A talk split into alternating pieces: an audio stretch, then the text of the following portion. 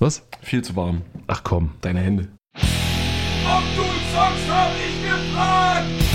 Herzlich willkommen bei Ob du zockst, habe ich gefragt. Der einzigen und besten Podcast-Show über Spiele, die so alt sind, dass sie schon zur Vorsorge müssen, was jeder von euch übrigens auch tun sollte, der über einem bestimmten Alter ist. Mein Name ist Robert, hier aus Leipzig und wie immer mit dabei der einzige Grafiktriebtäter, konsolige Sachverständige und Träger des Spiele-Nobelpreises aus Leipzig, Paul. Hallo Paul. Hallo Robert. Heil. Wir waren gestern, äh, hallo wollte ich sagen, genau. Ich habe waren genau in der Mitte, gestern. ich habe genau in der Mitte, ich habe genau in der Mitte abgeworben, weil so, das kenne ich auch. Ich wollte eigentlich Ciao sagen und Tschüss und dann kam Oder Tsch oder Tschüss dabei raus oder so. Oder Chaos, genau, das kam dabei raus. Und das war das, das ist schlimm sowas. Und nein, wir haben nicht gestern drüber gesprochen, wir haben in der letzten Ausgabe drüber Ja, ja, gesprochen. ja, aber es fühlt sich an, als wäre es gestern. Es- Es, ist immer, ich meine, ne, diese. Eine Woche mit dir ist wie gestern, ist ja ein Tag. Ah, Richtig. Und äh, wir haben äh, beim, beim äh, Zurückblättern festgestellt, okay, darüber haben wir schon gesprochen. Das kennen wir nicht, weil wir beide haben noch niemals von, von Bushido gehört, also von dem Rapper Gehört schon, schon. aber ich habe, also von dem Spiel schon, aber ich habe außer dem, dem Namen nichts weiter davon im, im Kopf.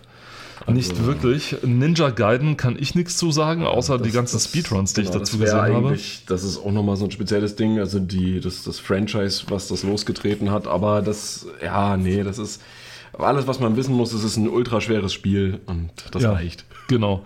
Dann kam Badlands. Auch das sagt mir nichts, auch wenn es echt interessant aussieht, muss man mal dazu sagen. Ja. Also ich finde es gar nicht so schlecht. Aber ich weiß halt auch nichts darüber. Ja, aber dann, äh, dann wusste Paula auch nichts drüber, aber ich weiß ein bisschen was. Also es geht um, Ihr äh, wisst ja, das ist der Podcast der drei Viertel oder zwei Drittel Weisheiten. es wird mit jedem Mal weniger, so ein bisschen. Es, ein ist, Sechzehntel Weisheit, irgendwas. es ein nimmt, bisschen was. unser Wissen nimmt Ja. mit Zunahme der Folgen logarithmisch ab, könnte man hier fast sagen. Ja? Und ähm, es geht aber hier um Infocom Silberserie. Das ist äh, eine Spielesammlung oder eine Sammlung von mehreren Spielen gewesen, von der großen Firma Infocom damals. Wer kennt sie nicht? Also ihr solltet sie, oder ihr, nein, ihr solltet sie nicht kennen, die ist also schon sehr alt. Wehe, Also, ihr kennt die nicht. Dann schaltet ab und geht woanders hin. Wer die Info kommt, sie nicht kennt. Ah nee, dann haben wir keine mehr, die zuhören. Ja, es ist so ein bisschen. ähm, nein, Infocom war eine ja, Spielefirma in den 80ern, gegründet von ein paar MIT-Leuten oder die, die da in der, äh, in, in der Artificial Intelligence Division waren tatsächlich. Was gibt's denn? Auch liebevoll Mitmenschen genannt.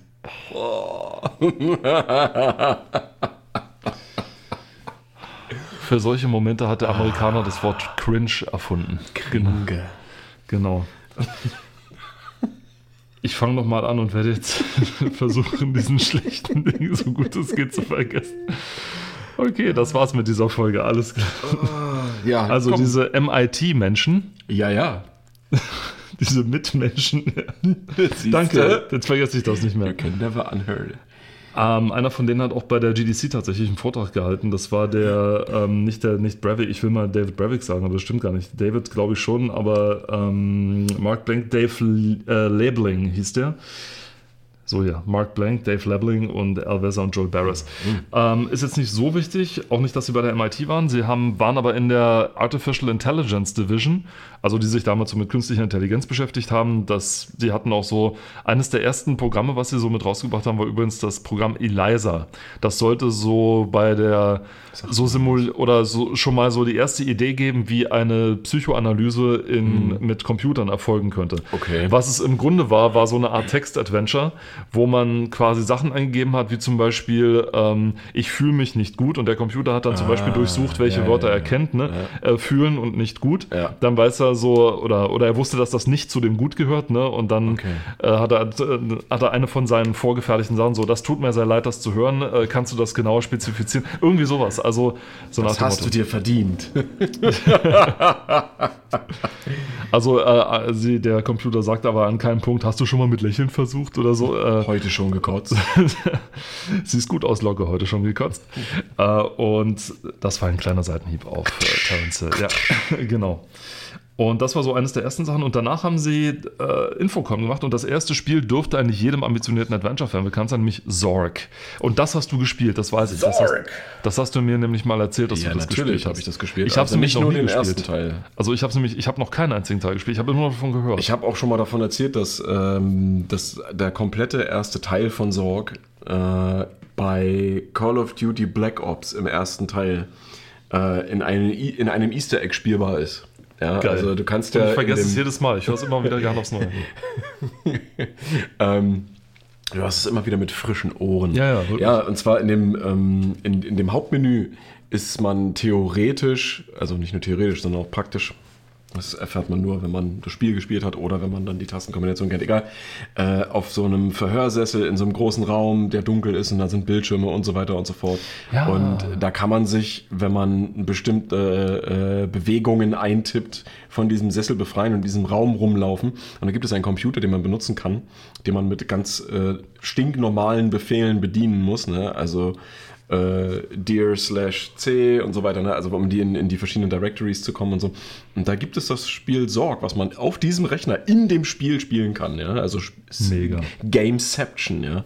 Genau, ist äh, nicht das einzige Spiel, was das hatte, ist auch nicht das erste, was es gemacht hat, aber ja, genau, Zorg. Eines der ersten war witzigerweise dann auch so ein Adventure, nämlich äh, Maniac Mansion, wo man, oder beziehungsweise äh, Day of the Tentacle, Genau, das hast du ja letztens erzählt, dass man wo das man auch, Maniac ja. Mansion drauf spielen Mhm, konnte, mhm, genau. mhm, Genau. Ja. Das heißt, dass sollte es wieder einen Nachfolger geben, wird man darauf äh, Day of the Tentacle spielen können, wo man, in dessen man dann Maniac Mansion Mansion spielen, spielen kann. kann, ja. Bitte lass das wahr sein, das, das wäre so großartig.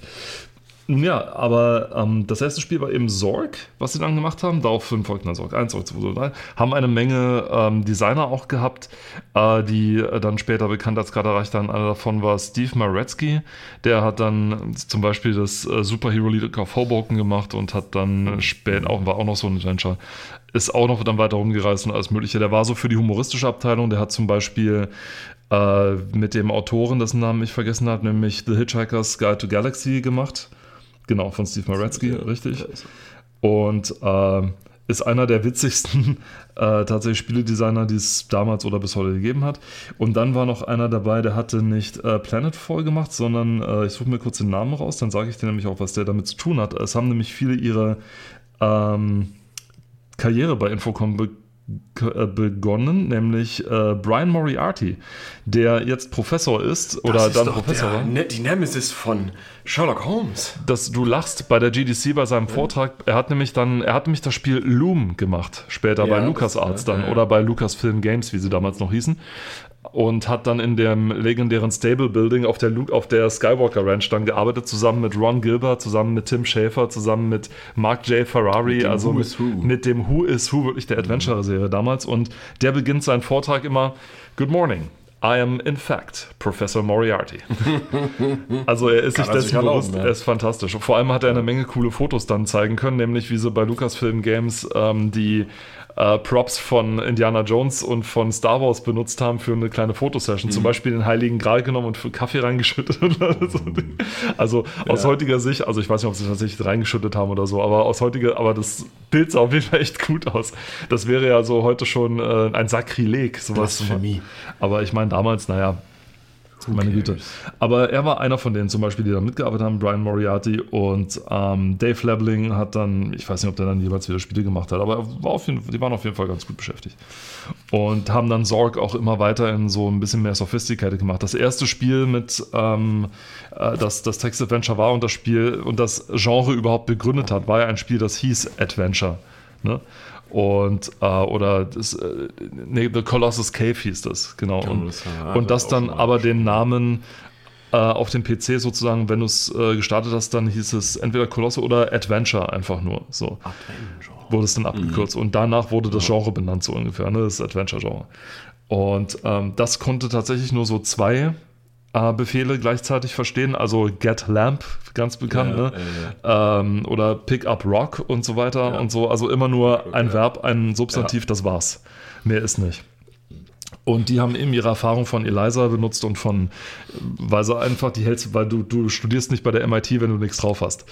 Ähm, Im Normalfall nicht, nee. und äh, die haben das eben dann sukzessive mit jedem Spiel erweitert. Also bis sie dann bei, ähm, wie ist das bei The Witness zum Beispiel, war das, glaube ich, wenn ich mich nicht ganz irre, dann hatten sie, da hatten sie zum Beispiel so Sachen, dass man recht äh, weitere Fragen stellen konnte, wie zum Beispiel, wo waren sie in der Nacht des Mordes oder irgendwie sowas. Und die Person konnte darauf antworten und also Also es war schon, Wo sind sie gewesen? es war schon sehr, sehr, äh, sehr sophisticated, sag ich mal.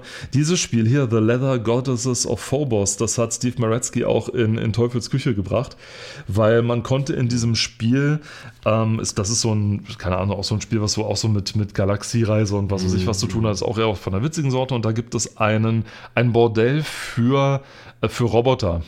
und so, und du konntest wenn du wolltest, äh, konntest du irgendwas Mögliches drin ein, alles Mögliche da drin eingeben, aber es wurde halt relativ wenig reagiert und das hat äh, fast einen Skandal be, äh, be, bedeutet, weil ähm, eine Mutter ihren kleinen Sohn dabei erwischt hat, wie er allerlei Sauereien da eingegeben hat. Und das Spiel hat halt nicht gewartet, ich verstehe das nicht, ich verstehe das nicht, ich Ja, verstehe ja. das nicht. Und natürlich, weil das ja vollkommen logisch ist, wenn der eigene Sohn solche Schweinereien in das Ding eingibt, Ja. dass dann das Spiel schuld dran ist. Natürlich, ne? ist weil ja das Spiel hat klar. ihm diese Schweinereien beigebracht. Absolut. Natürlich, Ne? ja, ja. Natürlich, äh, absolut. Und ähm, deswegen auch dieser kleine Skandal. Genauso wie dieser kleine Skandal, wo wir gerade dabei sind, den Ron Gilbert auch äh, erlebt haben, erlebt, erleben musste mit Maniac Mansion, mit dem ersten tatsächlich. Ne? Und äh, Hamster. ja, nee, das logisch, komischerweise war es eben nicht, sondern eines Tages Mit dieser nackten Frau, die auf die Statue. noch besser, noch besser, pass auf. Eines Tages kriegt er, ich weiß nicht, einen Anruf oder er bekommt gesagt, Walmart verkauft unser Spiel nicht mehr. Also einer der größten Re äh, Retailer. Ja. des ganzen Landes verkauft äh, das Spiel nicht mehr, so nach dem Motto, was äh, einen herben Umsatzeinbußen bedeuten Ja. oder bedeutet hat. Ähm, es hat eine Frau äh, einen Brief geschrieben, einen ziemlich bösartigen, ob sie, äh, wo sie Walmart gefragt hat, ob sie es ähm, appropriate finden, Mhm. dass sie ein Spiel verkaufen, auf dessen Rückseite das Wort Lust steht. Ja, ja, ja, ja. Ach, das Ding, davon habe ich gehört, ja doch. Weil auf der Packungsrückseite steht äh, a game full of intrigue, adventure, lust, ja und so weiter. Ja. Und weil das Wort Lust, meint er, sie hat das Ding wahrscheinlich nicht mal gespielt, sie hat wahrscheinlich nicht mal einen Computer, sie hat das Ding wahrscheinlich noch nicht mal gekauft. Sie hat einfach nur die Schachtel Eine gesehen gottesfürchtige Dame gewesen. und hat gesagt, Lust, das, das geht gar nicht. Ja? Also Hamster in der Mikrowelle zum Platzen bringen ist in Ordnung. Ja, aber das, das wusste sie ja nicht. Das steht ja hinten nicht drauf. Ja. Und also äh, und, und das, hat dann ist- eben ich diesen meine, das, das ist auch noch so ein Ding, äh, wo, wo Peter, also die Tierschutzorganisation, ja auch viele äh, Filme und äh, Gaming Directors und sowas alles ne, ähm, auf dem, äh, Kika hat oder hatte. Ja, weil viele Dinge, die halt möglich waren. Ich erinnere mich zum Beispiel an, das war irgendein Battlefield, ein moderneres Battlefield, wo du in einem Quicktime-Event oder irgendwie so, da wirst du, bist du verschüttet und du wirst von Ratten irgendwie belagert und dann kannst du da so eine Ratte, äh, ja, weiß ich nicht, mit einem Kampfmesser abwehren. Und das fand Peter natürlich nicht so geil. Nicht so wirklich. Und äh, da gab es dann auch Proteste und so weiter. Aber so, ja, naja. Also nicht, nicht, dass Tiere das nicht verdient hätten, auch äh, geliebt und äh, sonst was zu werden und gut behandelt zu werden, ja, aber man muss das ja auch im Gesamtkontext sehen und von daher, wegen eines Wortes, äh, aber gut, da haben die äh, Personen in Amerika ja sowieso. So ganz große Probleme. Ja. Maretzky hat aber nicht nur so witzige Sachen gemacht, er hat auch zum Beispiel. Traurige Sachen. Na, nicht traurige, aber zum Beispiel auch sehr, sehr äh, weitreichende. A Mind Forever Voyaging zum Beispiel ist so ein Text-Adventure, wo es äh, ganz merkwürdig, wo du sozusagen den künstlichen Verstand einer Person spielt, der so Ja. durch die Zeitepochen sich bewegt, so ungefähr. Ne? Und ähm, was so ein bisschen, also da braucht man schon so ein bisschen mehr, da muss man sich wirklich so reindenken. Und wie gesagt, Text-Adventures, du siehst ja nie was, sondern die Bilder entstehen ja nur bei dir im Kopf, so Ja. nach dem Motto. Und du musst halt äh, dich da durchbewegen. Und das ist dann natürlich ein verloren gegangenes Adventure, das hin und wieder mal wegen irgendwelchen Retro-Sachen mal wieder belebt wird oder so immer wieder vorgestellt wird, aber nicht ernsthaft verkauft wird. So ungefähr. Das ist halt so eine Sache. Und ähm, man hat es relativ für sophisticated gehalten, aber du siehst ja hier, 1980 haben sie angefangen, 87 kam das letzte Spiel raus, Bureaucracy. Und dann sollte Infogra äh, Infocom auch nach den äh, neuen Besitzern dann sozusagen eine, ich glaube, so eine Firma werden, die Bürosoftware dann herstellt oder so, aber das hat nicht wirklich geklappt und dann wurde die Firma auch geschlossen. Wie so viele andere Firmen dann auch geschlossen wurden, die dann damit nichts zu tun hatten. Legend Entertainment gehörte zum Beispiel auch dazu, die dann Wheel of Time gemacht haben zum Beispiel. Ja, okay, das kenne ich. aber- Die, ja. da hat der Name vergessen, auch zum gespielt. Ich, ich, ich, bin, ich bin kein Namenmensch. Vielleicht, wenn er hier Nee, nee, steht. überhaupt nicht. Bist du nicht. Nee, so nee. gar nicht. Weißt du, er- wirft hier immer mit Namen um sich rum, ja, von allen möglichen, aber ich bin kein Namenmensch. Ich kann mir das doch nicht merken. Naja. Aber Douglas Adams hat es äh, gemacht, Bureaucracy tatsächlich. Der von, von uh, Hitchhiker's Guide to Galaxy. Also Das, das hast du jetzt natürlich nur gelesen. Ne?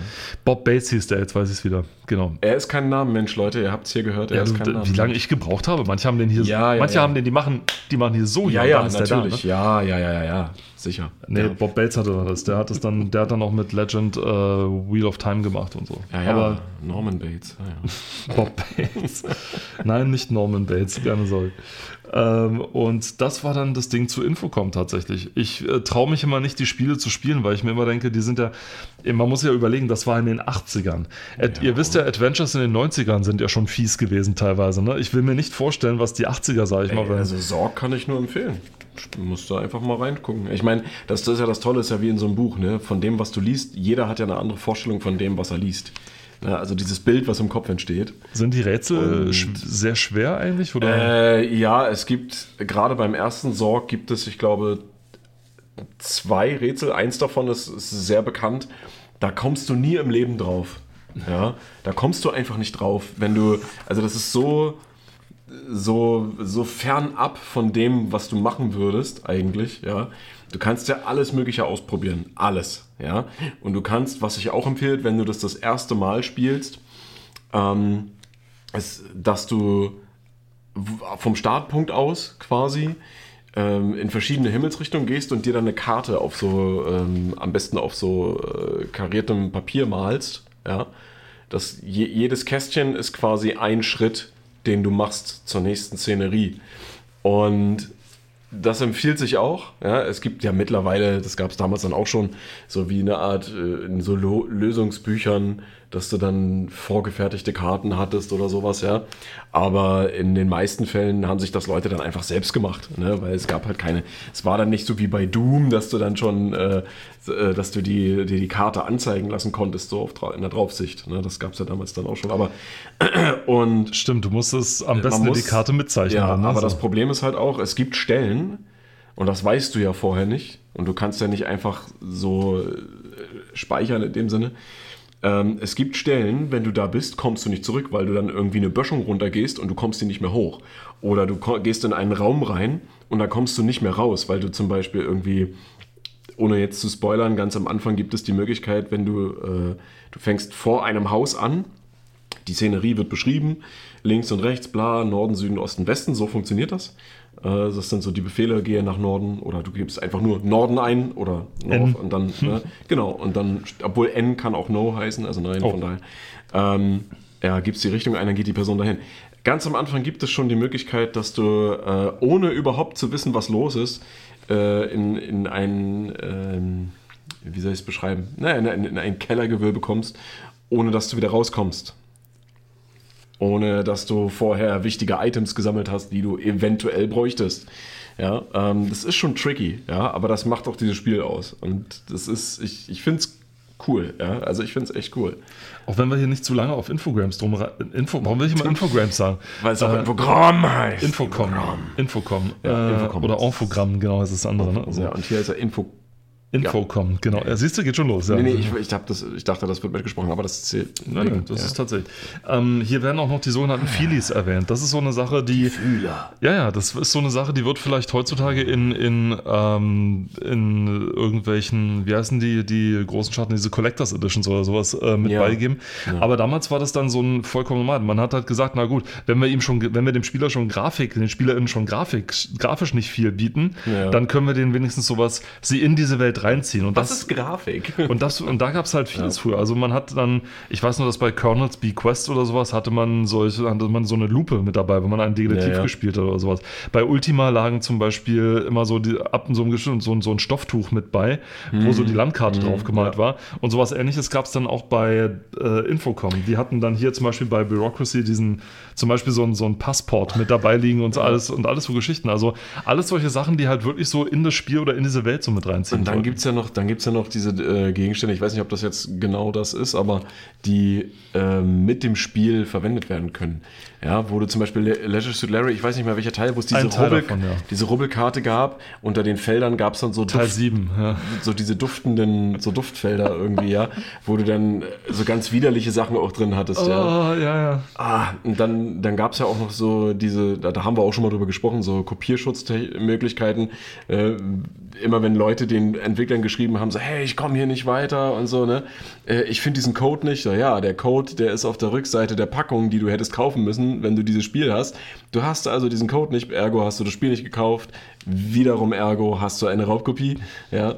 Ähm, so, sowas fand ich auch immer sehr intelligent und sehr schön. Und ja, du hast auch recht, heutzutage sind das ja so Collectors Editions, wo irgendwas mit drin ist. Bei Standardspielen hast du ja eigentlich nie irgendwas drin. Du kannst ja schon von Glück reden, wenn heutzutage überhaupt noch irgendwo eine in Farbe gedruckte Anleitung dabei ist.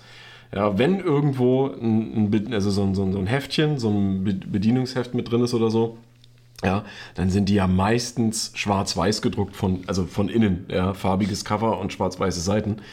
Äh, wenn überhaupt noch sowas kommt. Ja. Das ist ja, das wird Hat's- ja immer weniger, weil alles digitalisiert wird. Hat sich hier ein bisschen erledigt, so, so ja. die ganze Geschichte. Ne? Naja. Aber war auf jeden Fall cool, dass man dann sowas dabei hatte. Und stimmt, es gab auch zu anderen Sachen. Beim ersten Monkey Island gab es dieses äh, Schiebe, diese Schiebekarte. Ja, genau. Wo du den Piraten dir zusammenschieben konntest. Ja. Äh, oder es gab eine simple Handbuchabfrage, welch, wie ist das Wort, was auf Seite Richtig, 5 richtig, und sonst richtig, was drin ist Ja, und so ja, ja. weiter. Und eins wollte ich noch zu Steve Meretzky sagen.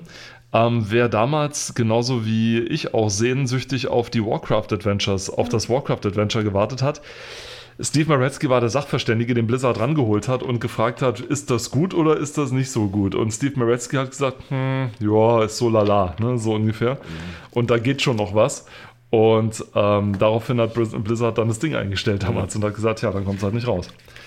Ähm, so irgendwann, dann. so irgendwann, werden wir, wenn, wenn Activision Blizzard seine ganzen Man kann irgendwo im Internet diese Beta-Version finden. Ja, die Beta-Version, aber ich meine, ne, wenn, wenn die mal irgendwann ihren Scheiß zusammenkriegen, hoffentlich, dann wird vielleicht irgendwann auch mal das Ding aus der Kiste geholt und gesagt so, wir hatten da einmal was, lass uns das mal weitermachen. Also so wie ich das äh, gehört habe, was so zuletzt bei Blizzard gelaufen ist, wie stark äh, Activision damit reingem reingemengt hat.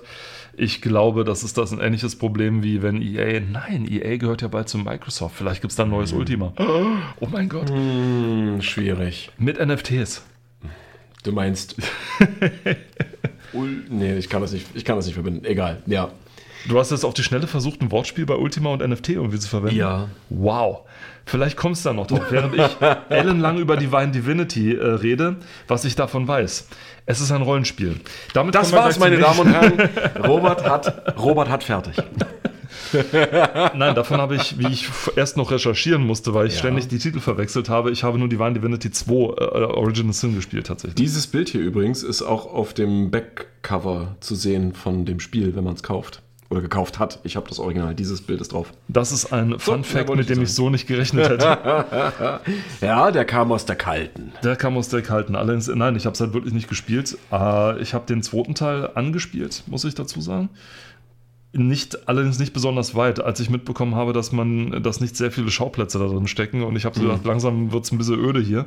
Und äh, das war dann nicht so, also hat mich nicht so in Bann gerissen, weil ich die Geschichte auch nicht so nahbar fand wie in Baldur's Gate zum Beispiel oder was ja auch im D&D hat. Das hier zum Beispiel, das ist auch gar nicht mal so ein geiles Spiel. Divinity Dragon Commander. Ja. Ähm, ich glaube, darüber gesehen zu haben, eine Reportage, eine, eine Doku. Und äh, diese, dieses Spiel wurde, glaube ich, auch ganz schön gerusht. Das, ähm, da können wir vielleicht später noch was zu sagen, eventuell, aber ja, Es hieß Divinity Original Sin 2, nicht Divine Divinity 2 Original Sin. Richtig, genau. Mann, Mann, Mann. Siehst du, da, daran liegt's, weißt du? Und ich, da ist es. Ne? Ich Der, nicht so Divine genau. Divinity, nee, warte mal, was hier? Äh, Beyond Divinity. dann Divinity noch. 2. Und Divine Divinity ist Nee, ja. und dann Divinity Original Sin Genau, und das dann ist auch schon 3D gewesen Sin und äh, das, sind, das sind halt die Nachfolger. ja, ja, genau. Und äh, das ist Oder halt mehr so- oder weniger. Mehr oder weniger die da Nachfolger. habe ich immer, da, da komme ich halt ständig durcheinander. Aber wie gesagt, jetzt, jetzt, jetzt. Das war's jetzt, schon? Jetzt aber, ja, ja. ja. Aber okay, jetzt. okay. Aber jetzt, jetzt, jetzt, jetzt. Ähm, ja, Super Mario World 2 oder auch genannt Yoshi's Island. Eines der besten Spiele, das man für den Super Nintendo kaufen kann. Ich glaube, da stimmt wirklich jeder zu, der es gespielt hat. Gab es, gab es auch in äh, Kombination mit der Konsole. Ja. Auch. Also äh, Vollkommen nicht, zu nicht überall auf der Welt, aber das, das sind ja auch immer so regionale Unterschiede. Ne? Aber ähm, ich glaube, hier in Europa gab es das auch in Kombination. Vollkommen zu Recht auch. Also ich meine, das Wort Killer-App gab es damals noch nicht, aber äh, Yoshi's Island Ach, das war, war, das war das, was wir heute als Killer-App bezeichnen würden. nach dem Fall. ersten Äh, Super Mario World tatsächlich die Killer-App für, für das Super Nintendo. Also das war Fall, ein ja. Ding, wo sie wirklich alles gezeigt haben, was sie können. Übrigens, äh, da kommen wir vielleicht auch nochmal drauf, das hatten wir schon mal in irgendeiner Folge äh, mit angesprochen, so äh, Kontroversen, dass äh, was, was Super Mario mit Yoshi eigentlich macht.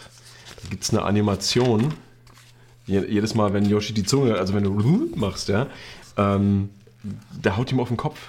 Er haut ihm jedes Mal auf den Kopf. Wenn er das macht. Also zumindest war das, äh, war das Ich starte gleich den Emulator und prüfe das. das. Aber man darf ja auch nicht vergessen, es ist Baby Mario. es ist Baby Mario. Ja, genau. bei Yoshi's Island, es ist Baby Mario. Es ist noch nicht der ausgewachsene, italienisch anmutende äh, Klo Klosettreiniger ja, Aus Brooklyn.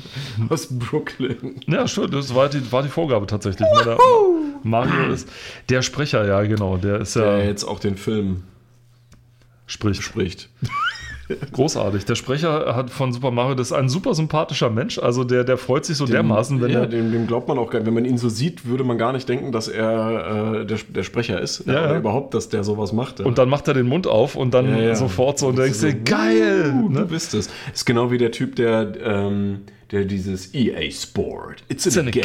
game. Ja, genau. Äh, da habe ich mal ein Video gefunden von Ich Leuten, auch. Ich- ich glaub, wir haben das dasselbe haben wir selber gesehen. gesendet, die den Fan- ausfindig gemacht haben. Ja, ja, ja. Und dann äh, haben die mit ihm ein Video aufgenommen, wie er das sagt. So, boah, was? Das klingt so eins zu eins. Das ist der Hammer. Das ist wirklich krass. Ja. Und äh, der Sprecher von Super Mario oder von Mario überhaupt ist da tatsächlich äh, dran, auch, total cool. Ich habe es letztens auch wieder gesehen. Meinte, äh, ich habe das gemacht, was alle Schauspieler gemacht haben. Ich lag am Strand, habe ein Buch gelesen und habe und hab darauf gewartet, dass mein Telefon klingelt. Oder damals, dass der Pager losgeht. Ne? Ihr könnt jetzt mal, ihr könnt jetzt mal äh, Pager googeln, wenn ihr es noch nicht, wenn noch Äh, nicht oder ihr spielt. GTA 3 Oder ihr spielt GTA 3. bis zu einem gewissen Punkt. Dann kriegt ihr einen Pager. Und äh, dann ging der Pager und er sagte, hier, äh, der und der, der ist gerade bei dir in der Gegend, fahr da mal hin. Ja? Und dann kam mal der originalen Produzent, die waren gerade am Abbauen und er, hey, kann ich vorsprechen? Und der Produzent wirklich so genervt auf die Uhr so, ach, äh, ja, okay, komm rein. Also du bist, äh, du bist ein italienischer ähm, Klempner aus Brooklyn namens Mario, äh, denkt dir einen Text aus, macht ein Computerspiel und dann los. Ne? Und dann er, ja, äh, äh, und dann er wirklich, hello, my name is Mario, we make a pizza, we make a pizza pie together und so weiter. Ne? Und hat dann irgendwas losgequasselt. und der Produzent dann so, okay, stopp, Dankeschön, äh, Tape ist leer, wir können jetzt nicht weiter, ähm, wir rufen, wir rufen, wir, wir melden uns. Wir ne? melden uns, der So, Klassiker. Wir und melden uns, äh, ja, er natürlich gut, wenn der Versuch was wert, das war halt, das war dein, dein, dein äh, nicht dein täglich Brot, wollte ich gerade sagen, sondern es war so, das was Schauspieler halt so machen, ne? Von einer Audition zur nächsten und bei einer wird schon klappen. Und äh, tatsächlich war das dann die, wo er gesagt haben, ich habe den Mario, ich habe den Mario gefunden. und, und das war vor 25 fantastischen, großartigen Jahren und äh, seitdem hat er, glaube ich, steht er im Guinness-Buch der Rekorde für äh, die meisten Voice-Overs in einem Computerspiel für ein und denselben Charakter. Echt, ja. Weil er für über 100 Spiele oder sowas hat er die, die Stimme Mario geliehen und so Ich meine, weiter. da, da, dafür, äh, dazu kommen ja auch so Geräusche wie Uff. Ja, also der, der muss ja, muss ja alles derselbe Typ machen. Und er hat ja auch Luigi gesprochen. in zum Beispiel diesem Mario Kart Race, zum Beispiel Ja. in diesem Racing-Spiel, was es gab, und diverse andere Smash Brothers und was weiß ich was. Äh, Wario hat er gemacht Nee. und äh, den, den Counterpart von Luigi, wie heißt der? Waluigi. Waluigi, genau. Ähm, und so weiter. Also Einer der kuriosesten Charaktere übrigens. Ob er Bowser gemacht hat, weiß ich nicht. Äh, wahrscheinlich nicht. Nee, ich denke nicht. Aber äh, Yoshi's Entschuldigung, wir haben gesagt Yoshi's Island. Ähm, habe ich zum ersten Mal damals irgendwo in der Maniac gesehen oder sowas. War, und war damals schon total angetan davon, wie das vor allem, kommen wir zum Augenscheinlichen, wie das aussieht. Also die Grafik sieht aus, als sei sie irgendwie mit, äh, wie sagt man, mit Crayons irgendwie gemacht, also mit Ja, ja, Kreidestift. ja so, so ein bisschen äh, gemalt quasi. Sie ne? sieht wirklich gemalt es sieht, aus. es sieht eigentlich eher so ein bisschen aus wie Super Mario auf, auf LSD oder so, weil sehr, sehr farbenfroh, also wirklich sehr viel bunt, sehr viel Farben, äh, Farbschemata oder Schemen? Schemata. Schemata. Farbschemata. Und du hast recht, also es ist schon so eher wie, na, so wie, wie vielleicht äh, Kinder mit ihren Wachsmalstiften irgendwelche Bilder gemalt haben. Ich denke, das ist ja auch Absicht, weil man ja dieses Baby-Mario, sag ich mal, rum. Ja, ne, auch, ich meine, die, das, das, das Zielpublikum, ganz klar. Ne, das waren ja, waren ja jetzt nicht unbedingt erwachsene Menschen, sondern eben die, die Jugend von damals. Ne? Und wer hatte denn ein Super Nintendo? Das waren so äh, Kinder, die, weiß ich nicht, sechs, sieben waren und dann äh, auch hoch bis zehn Jahre oder so, zwölf äh, die das Ding tagtäglich genutzt haben. Ne? Also Sagt ja auch der Shigefumi Humo, äh, äh, Hin- Hino, Entschuldigung, Shigefumi Hino. Äh, wir haben viel Zeit darüber, damit verbracht, über eine neue, andere Optik nachzudenken. Ja, es ist Sieht euch, man auch, es ist auch, euch geglückt. Also vor allem, wenn du wirklich mal diesen Sprung anguckst von Super Mario World, World vom Mhm. ersten Spiel, was ja direkt mit Beginn mit dabei war. Wir haben ja schon mal drüber gesprochen. ja, genau, die ja. Spiele haben halt immer ein bisschen schweren Stand, weil die Technik ist noch neu, die, du weißt noch nicht genau, was kann die alles. teilweise wurden die ja auch entwickelt, noch bevor die Hardware fertig war. Das heißt, ja? sie mussten auf Du hast- Prototypen ja, entwickelt Du hast, du hast das in Anführungsstrichen lose gesagt, das Development Kit, ja, was, wie du schon sagst, Prototypen waren oder Hardware von Drittfirmen, die äh, die Erlaubnis hatten, äh, quasi ja, Geräte dafür zu entwickeln, um eben dafür, Entschuldigung, um eben dafür Software zu schreiben. Ja, und das, das hast du ja in der, Neuz, in der neueren Zeit jetzt auch schon ein paar Mal gehabt, dass wirklich, also für die neuen Konsolengenerationen, ne, dass dann neue Spiele entwickelt wurden, noch bevor die Hardware fertig war. Und das ist ja immer schwierig, weil du weißt nie, was kann das Endprodukt wirklich leisten, ja. Wie ist der Speicherplatz, wie ist der, ähm, der, der, der Arbeitsspeicher, ja, ähm, was, was kann die Grafik? Und, und, und, wie ist der Sound, ja? Wir beide sind ja auch sehr äh, bedachte Soundfans. Ja, ja. ja. Und das, das sind ja auch so Sachen, ne? Und wo muss man Abstriche machen? Heutzutage ist das ja eher weniger der Fall, aber damals schon. Mhm. Ja. Und vor allem, wie äh, entwickelt sich das Spiel oder wie entwickelt sich die Technik, wenn, wenn man irgendwie zwei Stunden lang spielt oder sowas, ne? Richtig, ja. Äh, wann, wann, was sind so die Unwägbarkeiten, die, erst, die du erst im laufenden Betrieb Ja, sagst? schmilzt der Controller nach zwei Stunden Es so. gibt, ja, ein paar Sachen, die, wissen. es gibt ein paar Sachen, die kannst du im Vorhinein äh, schon Ja. wissen, was du schon gesagt hast. Arbeitsspeicher, also du kannst schon durchaus wissen, äh, wie viel kann ich denn in den Speicher reinpacken, wie Ja, viele. Farben kann ich denn Es, verwenden. es sei denn, es passiert sowas Unvorhersehbares, wie dass der Entwickler dann sagt so, äh, ach, wir, wir wollen jetzt weniger Arbeitsspeicher in unserem Gerät haben, wir machen, wir schrauben das mal runter. Ja, Ja, ähm, und dann hast du natürlich richtig verloren, ne? Und Naja. dann ist das richtig böse. Ja. Deswegen denke ich mal, waren sie bei Super Mario World auch ein bisschen sparsamer. Und hier haben sie dann aber wirklich aus allen Folgen geschöpft. Also die Grafik sieht bis heute fantastisch aus, kann man sich immer noch angucken. Ja, definitiv. Und ähm, Spielinhalt, ich habe mir letztens den, und es ist auch ein langes Spiel. Also ich habe ja, mir letztens den 100% Speedrun angeguckt von Trihex auf Mhm. der GDQ. Und das Ding, da, der braucht man eben so zweieinhalb Stunden, bis er da durch ist. Bei einem Speedrun. Ja, ja. Also, und ich weiß nicht, ob es da eine, äh, eine geglitschte Version von gibt. Er hat auf jeden Fall die 100% Glitchlets gemacht. Und das dauert schon. Also erstens ist Trihex ein absolutes Brett, was das angeht. Also Mhm.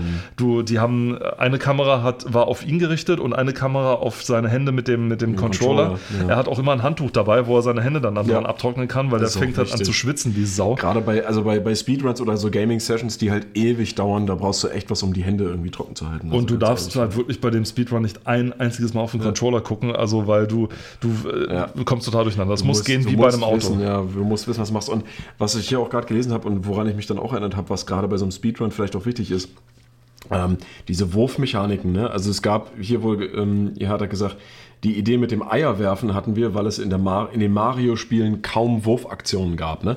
So, und du hast ja, äh, alle, die das Spiel kennen, die Möglichkeit, ähm, naja, Gegner und so weiter runterzuschlucken und in Eier zu verwandeln, die dir dann folgen. Und dann kannst du äh, diese Eier, die dir folgen, als, äh, ja, als Munition verwenden im Prinzip. Ne? Du kannst damit äh, andere Gegner abschießen oder eben gewisse Gegenstände abschießen und so weiter. Ja? Ähm, und dann, wenn du wieder einen neuen Gegner verschluckst, kriegst du wieder halt ein Ei mehr. Ne? Und die Zielmechanik war eben, es gab ja keine Joysticks bei dem Controller. Es gab ja, Ja. nur das D-Pad und die, die vier Button äh, A, B, X und Y und dann R und L, also die Schultertasten. Ja, und wenn du den Schuss, also den Schussmechanismus, den Wurfmechanismus eingeschaltet hast, dann erschien ein, ein Fadenkreuz was du über den Bildschirm bewegen musstest und dann äh, quasi die Richtung angeben musst, wohin du schießt, ja. Äh, Und wenn das bei einem Speedrun, du musst ja wirklich genau wissen, an welcher Stelle muss ich wohin schießen, wie weit muss ich das Kreuz bewegen. Also das dauert ja auch eine Weile, ehe das Kreuz über dem Bildschirm ist. Ne? Ja. Und äh, da kann ich mir schon vorstellen, wenn du da einmal nur wegguckst, vorbei. Ja? Definitiv. Das muss dann gehen wie beim Autofahren, weißt du? Du darfst nicht, du darfst Ja, nicht auf ja. die Kupplung gucken und dann erster, zweiter, dritter, sondern Ja, du musst. ja, ja, ja, genau. Dein, dein Muskelgedächtnis muss wissen, okay, Ja. wenn ich das jetzt mache in der Reihenfolge, dann funktioniert es auch. Und stimmt, äh, die Schussmechanik, wie man die Eier vor allem gemacht hat, man konnte ja die Gegner verschlucken, dann runterschlucken, dann kann man Genau, ne? Also man, man hat sie eigentlich, also man, wie soll man sich das vorstellen, wie Kirby erst eingesaugt Ja. und Kirby konnte dann ja auch schlucken. Ne? Ja, so, also genau. du hast sie erst eingesaugt und, und in dem Fall war es dann nicht einsaugen, sondern mit der klebrigen Zunge ja. ja, ei- äh, äh, reingeholt und dann konntest du sie noch runterschlucken, weil du hättest sie auch theoretisch wieder ausspucken können. Ja, aber dann, äh, dann sind die halt auch gestorben. Aber ja. War großartig und ähm, das, das hat richtig Spaß gemacht. Und das Spiel vor allem skaliert auch, wie, wie man es halt äh, kennt, so langsam hoch. Die ersten Levels sind noch relativ, relativ simpel und wollen dir erstmal nur die Steigung, die, die Spielmechaniken beibringen. Später wird es dann halt richtig gemein dann, dann teilweise. Also das Spiel wird dann hinterher schon nach hinten raus schon richtig knackig. Was man hier noch sehen kann, ist, äh, ich habe ja die Vielfalt schon äh, angesprochen, wenn sie noch nicht ganz rauskam. Äh, man konnte einige Aktionen machen. Also man konnte zum Beispiel hier diese, eine der simpelsten Sachen war zum Beispiel, man konnte Gegenstände schieben. Das war eine von diesen, diesen äh, Rollen, von diesen Steinrollen, die man zum Beispiel hatte, Ja. mit denen man auch Gegner Genau. äh, weg, wegklatschen konnte, war auch Ja. großartig. Ähm, man konnte sie auch als Podest benutzen oder sowas. Was es auch gab, war zum Beispiel hier, es gab mehrere solche, ja, es waren wie so Blasen, die dann irgendwann in der Luft waren. Da konnte Ja, man zum genau. U-Boot werden, man Ja, konnte ja. zum Hubschrauber werden, man konnte zum Maulwurf werden, äh, man konnte zu Super Mario werden. Das heißt, dann ist Ma das Baby Mario mit so einem gelben Umhang allein unterwegs gewesen und konnte dann äh, überall rum, rumpesen und so weiter. Das war total super. Und das war, das war richtig, richtig stark. Die Endgegner waren dann meistens übergroße äh, Wesen, von denen man vorher so begegnet ist. Genau, ja. Ähm, war, aber auch, war aber auch ziemlich cool gelöst, muss man dazu sagen. Und äh, Bowser als Endgegner war klasse, weil da vor allem, da hat das Super Nintendo auch mal wieder gezeigt, was kann. Da war, der war sozusagen, der ist sozusagen zum Hintergrund geworden und Ja. kam dann immer so näher und wurde immer größer und hat Ja. dann vor allem diese, diese gelben, äh, Die Augen äh, diese gelben Augen, Ja. Dinger, die so geleuchtet haben und so, das sah, das sah so klasse aus. Also es war wirklich großartig. Und ähm, ich habe es tatsächlich gespielt dann irgendwie. Und es ist immer noch ein Mordspaß. Also man kann es Ja. bis heute spielen. Es hat richtig, richtig Laune gemacht. Und äh, ich habe die ganze Zeit geguckt, ob irgendwo drin steht, wann das Also- jetzt denn genau rauskam, weil ich meine, das ist dann so 1990. 1990. Okay, alles klar. Dann war das nicht zum Ende von, vom, vom Lifestyle. Nee, nee, nee, nee. Also es kam noch vor Super Mario Kart raus. Dann war es definitiv nicht am Ende. Weil. Mario Kart kam 92 raus. Ähm, ich habe es auch zu Hause im Original mit Verpackung natürlich. Wie sich das gehört. Nichts anderes hätte ich von dir erwartet. Nichts anderes hätte ich von dir erwartet, definitiv nicht. Weil das ist einfach ein Ding. Also auch die, auch das Box-Artwork gefällt mir halt echt gut. Ne? Da hast du diesen, zumindest in Europa, diesen großen lilanen Blob da mit drauf. Den hier, ne? Hm. Ja. Ja. Also es, ist, es, es macht halt einfach mega Spaß. Und es gibt auch eine Story, ja, die ist jetzt nicht unbedingt äh, wichtig. Ma Aber- äh, Ma- Mario fällt vom Himmel. Sprichwörtlich. So geht die Story los. Auch, ja. so auch. geht die Story Aber los. äh, die ganzen anderen äh, Yoshi-KumpanInnen, ja, also die ganzen, ich weiß nicht, Yoshi, ist ja eigentlich ein Dinosaurier. Ja. Ne, also die ganzen anderen Dinosaurier sind halt verschwunden. Ne? Du bist halt da in diesem, in diesem Dorf, was nur aus einem Haus besteht. Super toll. Ähm, und je nach, du musst die ja mm, quasi befreien. Ne? Die haben alle andere Farben. Yoshi natürlich der grüne. Dann gibt es Pink, Lila, Rot, Gelb, Blau. Und ich glaube, es gibt auch einen schwarzen.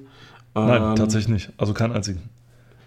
Dann war das irgendwo anders, aber da auf jeden Fall nicht okay. Äh, Das Dunkelste, aber- was es gibt, ist dieser hellbraune hier, den, der da irgendwo Ja, war. genau, irgendwie so. Dann war das das, genau.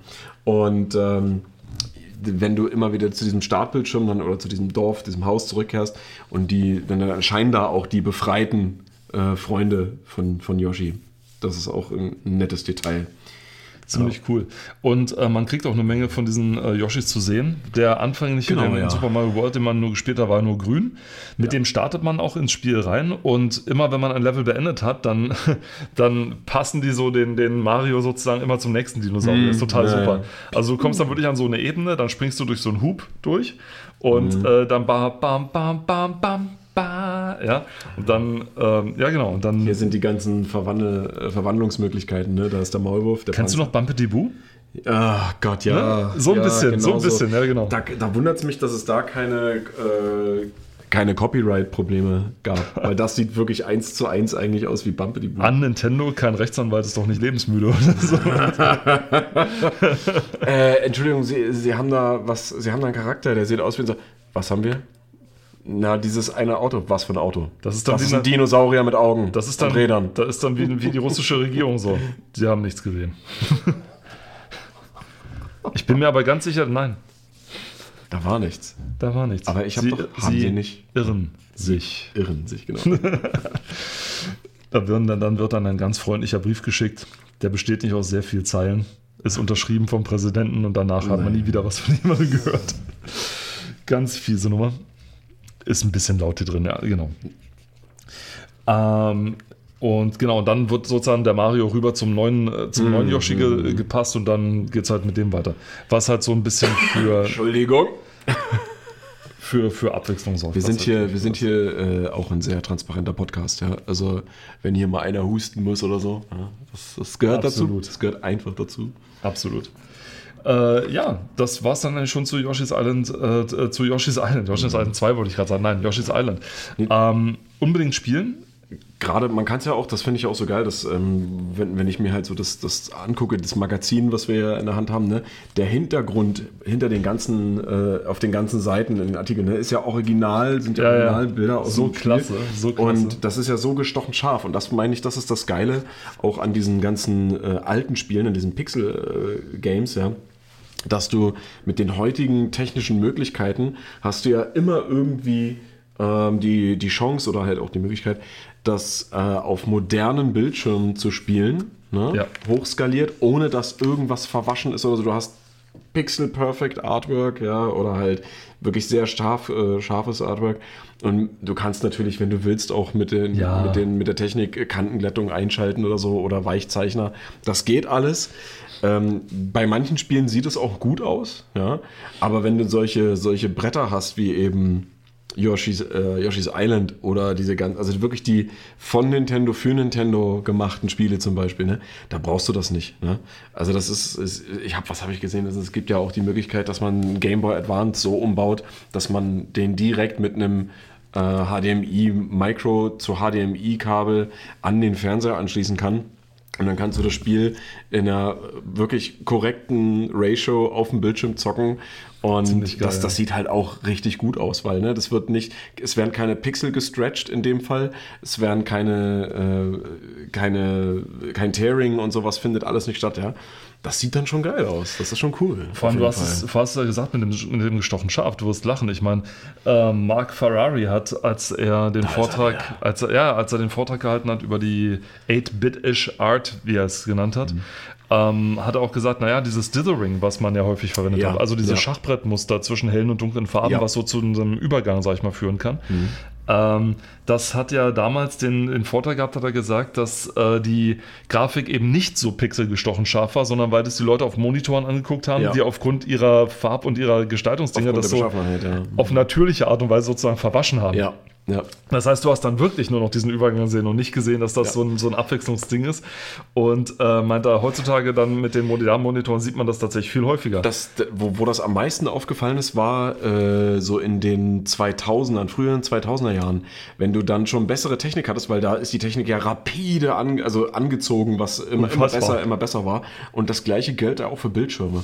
Und wenn du diesen Übergang von äh, von Röhrenmonitor auf äh, TFT oder äh, Plasma oder irgendwas hattest, LCD ja, dann oder. LCD, ne, ähm, dann dann hast du, wenn du da ältere 3D-Spiele drauf gespielt hast, oder eben auch 2D, weil manchmal waren ja auch Menübildschirme und so weiter so, ne? Dann hast du auf einmal diese, diese Treppen gehabt, diese Stufen. Ne? Also dieses, ja. dieser so ein Farbübergang, der halt so abgehackt aussah, ne? aber schon du hast erkannt, okay, das war dieser Übergang, aber du siehst jetzt jedes Farbspektrum einzeln, ja, weil zum Beispiel dieses, weil die Software ja auch nicht so viele Farben verwendet, wie zum Beispiel der, der Bildschirm, den du hast, dann darstellen kann, ja. Und da fällt das am meisten auf. Ne? Und hier bei den Spielen ist es natürlich ganz klar, wenn du einen Hintergrund hast, der einen Farbübergang hat von, weiß ich nicht, hellblau zu weiß, dann siehst du das halt stufenweise. Aber das trägt ja auch zum Charme bei und du weißt ja auch, es ist ja gewollt. Ja. Ne? Und die Technik damals, wie du schon gesagt hast, hat das ja eben dann natürlich verwaschen. Aber auch so, ohne dieses Verwaschene, mit diesem stufenartigen Übergang, äh, ist es immer noch ein absolutes Brett. Ja. Definitiv.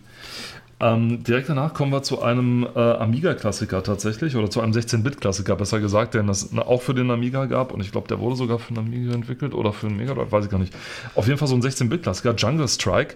Die Strike-Serie war relativ groß, sage ich mal, oder zumindest sehr breit aufgestellt. Es gab Desert Strike, gab es zum Beispiel, ja. es gab Jungle Strike und irgendwann gab es auch Nuclear Strike, aber das war dann kein 16-Bit-Titel mehr.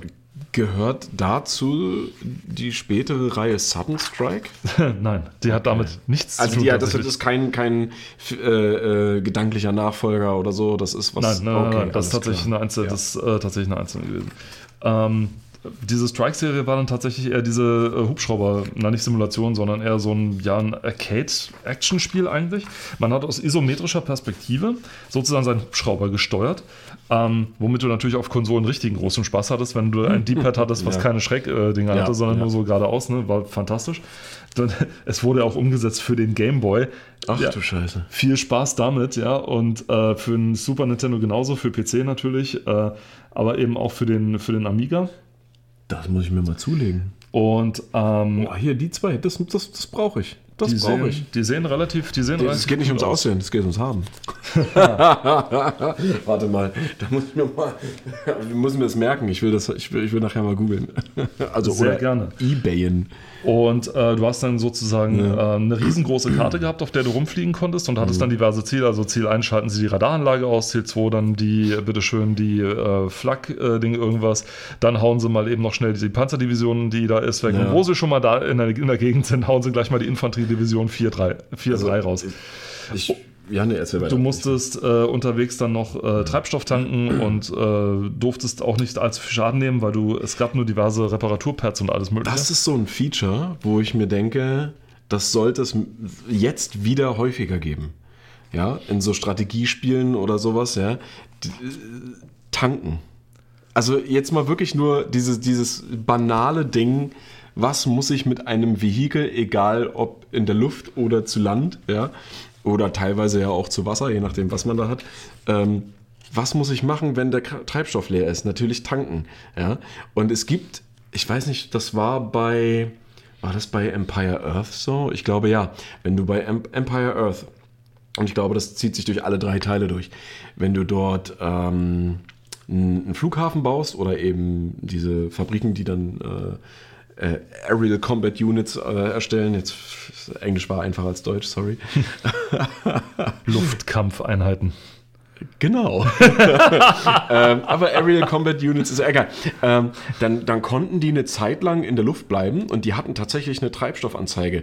Witzig war dann aber, dass wenn der Treibstoff komplett leer war und die waren am anderen Ende der Map, sind die automatisch zurückgeflogen, ohne abzustürzen. Ja? Fantastisch. Auch so ein kleines Ding, wo ich mir denke, naja, warum nicht einfach war abstürzen lassen? Wahrscheinlich, weißt du? wahrscheinlich war das das, weil die Piloten sagen dann auch immer, I'm at Bingo Fuel. Ja, das ist so. Ja, also wir haben, wir haben gerade noch so, um bis zurückzukommen. Und ja. Bingo ist äh, dann erreicht, wenn man sagt, okay, wir haben jetzt noch genug Treibstoff, um zurückzufliegen. Richtig, wir drehen genau. jetzt ja. um und machen nichts ja, mehr weiter. So, äh, Wobei das ja natürlich dann hier Treibstoff nicht wirklich mit Treibstoff zu tun hat, sondern dann einfach nur so eine Anzeige. Aber jetzt war. klar, wenn du so ein Arcade-Ding hast, wenn du wirklich nur über eine Karte fliegst, die immer weiterläuft und weiterläuft, weiterläuft und du fliegst, dann ist natürlich doof. Aber da gibt es auch oh, wie heißt denn das? Wo du während des äh, Fliegens halt auch so Upgrades einsammeln kannst und dann hast du halt andere Waffen und so weiter. Und da gibt es aber auch Fuel. Und Fuel ist quasi dann nur die Lebensenergieanzeige, weißt du? Äh, da weiß ich aber nicht mehr, wie die Dinger heißen. Ich auch nicht mehr. Das sind auch Arcade-Games gewesen. die es dann später auch für PC und Konsolen gab. Aber äh, da, da, da war quasi die Lebensenergie, war der Tank und du konntest beim Fliegen dann äh, diesen Tank füllen, wenn du diese, äh, diese, diese, diese äh, Items aufgesammelt hast. Nur. Bei Sudden Strike hatte man Benzin tatsächlich, logischerweise als Ja, Taktikelement äh, Element und Munition, das man auffüllen musste oder wo man das drauf aufpassen musste. Man hatte es bei Panzers, glaube ich, war das. Hatte man es. Man hatte es beim Vorgänger äh, Swine. Da musste man Treibstoff und Munition darauf achten, Hm, Ja, dass man es hat. Und man musste es bei Akte Europa schon. Also bei dem alten Ah, Echtzeit-Taktikspiel. Auch da musste man. drüber gesprochen, ja, ja. Akte Europa. Auch da war es wichtig, äh, Benzin tatsächlich Mhm. regelmäßig aufzutanken, zu den Stellen zu gehen, wo man überhaupt auftanken konnte, was Mhm. für einige nette äh, Engpässe in der Emissionsdesign natürlich gesorgt hat, denn Ja. äh, der, Tank, der Tankstoff bringt auch die Reichweite. Bei Panzer General hatte man es, glaube ich, drin. Da hatte man auch, also ich erinnere mich an, entweder war es im ersten Teil schon drin oder im, ich glaube da auch schon und im, und im zweiten äh, Schrägstrich 3D, Teil, das, wir ja, ja, schon ja, wir, wir, genau. Das ist wie mit Command Conquer. In dem Teil, wo man aus der isometrischen Perspektive alles gespielt hat. Ähm, also aus der Schrägperspektive, sonst war es ja immer nur so eine gerade Draufsicht. Ähm, und da gab es auch diese Benzingeschichte. Also, dass, äh, wenn es richtig eingesetzt wird, dann äh, ist das dieses Benzin auftanken und so weiter oder allgemein für die Versorgung von seinen Leuten zu sehen, dann wirkt das richtig gut. Es kann manchmal echt nervig sein. Also es gibt einige Spiele, wo man das nicht machen sollte, dass man seine Leute noch unterwegs versorgen muss. Aber gerade bei so, also wenn ich ein Taktikspiel habe, sollte das dann schon dazugehören, sag ich mal. Dann solltest du schon Ja. darauf achten müssen, naja, ich kann jetzt nicht eine Alpenumrundung machen, äh, bloß um die eine Einheit anzufangen, sondern sollte vorher so richtig planen, dass ich dann sozusagen ähm, äh, auch rechtzeitig meine Ziele erreichen kann. Das kickt natürlich, sage ich mal, die Einsteiger so ein bisschen raus, aber ähm, die Leute, denen es gefällt, die haben dann natürlich richtig Spaß damit, weil die sich dann äh, Strategien ausdenken müssen, weil die dann halt gucken müssen, okay, weil sie dann auch vielleicht auf ganz witzige Lösungen kommen oder so, äh, wenn man teilweise noch ein paar Sachen kombinieren kann oder sonst was. Wenn vielleicht mal einer auf die Idee kommt, hey, vielleicht können ja auch mal Fahrzeuge untereinander Benzin austauschen, wie es ja im echten Leben auch gewesen ist. Ne? Ja. Wir lassen Fahrzeug 1 zurück, weil es uns nicht so viel bringt. Dafür sorgen wir lieber, dass Fahrzeug 2 genügend Benzin hat und dann tauschen wir zwischen denen das Benzin aus. oder Wozu, so. wozu braucht ein Traktor Benzin, wenn du einen Truppentransporter hast? Eben, du- genau. ja, und lauter so ja, Geschichten. ja, Ja, Und ähm, so ähnlich gab es das dann eben auch in, äh, in, in Jungle Strike, also oder in Desert Strike dann später oder Ja. Nuclear Strike. Das war dann tatsächlich der geistige äh, Nachfolger, wobei der dann eher schon Nuclear Strike. Nuclear Strike, das war so äh, nicht mehr 16-Bit, das war schon so mit ja, so halb 3D, dann halb so 2D, 3D oder irgendwie War das sowas. vorgerenderte Ja, teilweise. Also es waren so ähm, teilweise vorgerendert, aber mit Masse waren es eher ähm, recht pixeliger Untergrund oder sowas. Ich, ich, ich äh, zeige mal schnell. Hier googelt der Chef noch Ja, ja. selbst. Man muss aber mittlerweile aufpassen, dass man bei Nuclear Strike Game dahinter noch schreibt, wenn man es schon googelt, weil Ja, ansonsten. Äh, kommt man auf Seiten, Aber da das, man nicht hin. was, ich, was ich auch festgestellt habe, äh, während wir hier uns dieses Spiel angucken, das hat äh, leider, leider, leider ja jetzt gerade sehr äh, starke Aktualität. Achso, ja, do, ja doch, ne, es ist schon irgendwie was 3D. Ja. Hat äh, leider, leider ja sehr starke Aktualität und sieht auch gerade so aus wie Pixel-Artwork von der aktuellen äh, politischen Weltlage, die so gerade äh, vorherrscht. Ähm, aber gut, wir wollen ja hier die Leute nicht runterziehen und uns nicht runterziehen, sondern wir reden einfach weiter. ja, Äh, genau. Klar, uns vom Anfang wieder. War auf jeden Fall ein schönes Spiel, war schön kurzweilig und äh, man konnte damit auch eine Menge Spaß haben dann tatsächlich. Was? Böse Buben schmieden böse Pläne. Achso, die, die Unterschrift. Ah, die wunderschöne Unterschrift, natürlich. Äh, das war halt so ein bisschen so vor der Zeit, als man noch gute Stories machen konnte, sondern da hat so ein Klischee, Bösewicht Ja, ja. hat gereicht und bei Desert Strike war es halt so ein Er muss eine Sonnenbrille tragen und einen Tarnanzug und dann ist alles okay. bei Desert Strike war es halt so ein Saddam Hussein-Verschnitt und hier bei Jungle Strike war es halt irgendein anderes, äh, ein anderer er sieht Spitzbube. aus wie ein dünner Ron Jeremy. Ja, richtig. Und wer ist dann das rechts daneben? Das ist dann nicht Ron Jeremy, das ist dann ein äh, alter John McAfee wahrscheinlich. Möglich. ähm, was, was mir auch gerade nochmal auffällt, was ich sehr interessant finde, ist, wenn es von Spielen tatsächlich Ports gibt, ja, ähm, wie unterschiedlich die auch vom Inhalt sein können. Ne? Man könnte natürlich jetzt sagen, okay, dieses Spiel wurde ursprünglich was für ein Mega Drive gemacht? War das Mega Drive? Das Ja, ist jetzt eine gute Frage. Weil hier, hier wird immer vom Mega Drive geredet und der ist ja hier nicht aufgeführt. Das heißt also, Dann war es wahrscheinlich ein Mega Drive. Mega Drive. Ähm, ein Port für den Game Boy, natürlich der Game Boy, der Original Nintendo Game Boy, kann ja nie das oder konnte ja nie das darstellen, was jetzt, äh, was, was war denn das? Das war ein Bit. nee, natürlich nicht. Äh, 8 Bit ist das ja im Prinzip, ne? Vier, vier Oder Farben vier. sind zwei Bit dann. Also 2 Bit, ne, ja, genau.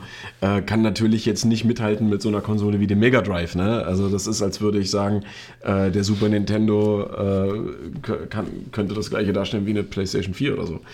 Ähm, was natürlich nicht geht. Und du könntest auch da inhaltlich quasi, also so das Grundgerüst könntest du ja gleich lassen. Gleiche Missionen, gleiche Einheiten und so weiter, ne? Aber dann musst du ja auch bedenken, der Gameboy oder so eine Gameboy Cartridge, so ein Modul hat ja nicht den gleichen äh, inhaltlichen Speicher. Das ist nicht, das, das gibt es nun mal nicht. Ja, dann, was du angesprochen hast, die Farben, ne? Ja. Also, ist stark eingeschränkt, Steuerung, Sound, ja. Und wenn man sich das hier so durchliest, es gab auch, wie es hier steht, einen, einen Port für einen PC. Ja, was, der, was die PC-Version zum Beispiel hatte, war, dass sie sehr viele Videosequenzen hatte und eine Extra-Mission, die es zum Beispiel auf dem Super Nintendo nicht gab. Ja. Grafisch hat sich das dann natürlich auch unterschieden, ne? auch wenn das Grundgerüst, also so pixelige Grafik im Prinzip gleich geblieben ist. Aber der Computer, also der PC, hat ja auch eine ganz andere Farbpalette, ein anderes Farbspektrum, eine, eine Farbweite und Tiefe, die der Super Nintendo ja nicht hat. Ja. Und da muss man dann eben auch bedenken, dass man, wenn man so eine Portierung plant, dass das dann halt eben einfach alles anders ist. Also auch Effekte, ja. Sowas Lapidares wie Schatten, ja. Ähm, kann ich das darstellen? Muss ich es darstellen? Ja, wie sieht es dann aus? Also hier, ich weiß nicht, das ist jetzt die. Wir gucken uns Se- gerade parallel ja, Gameplay, Die, die, die äh, Sega Genesis beziehungsweise äh, Genesis in den USA, Mega Drive bei uns, ja.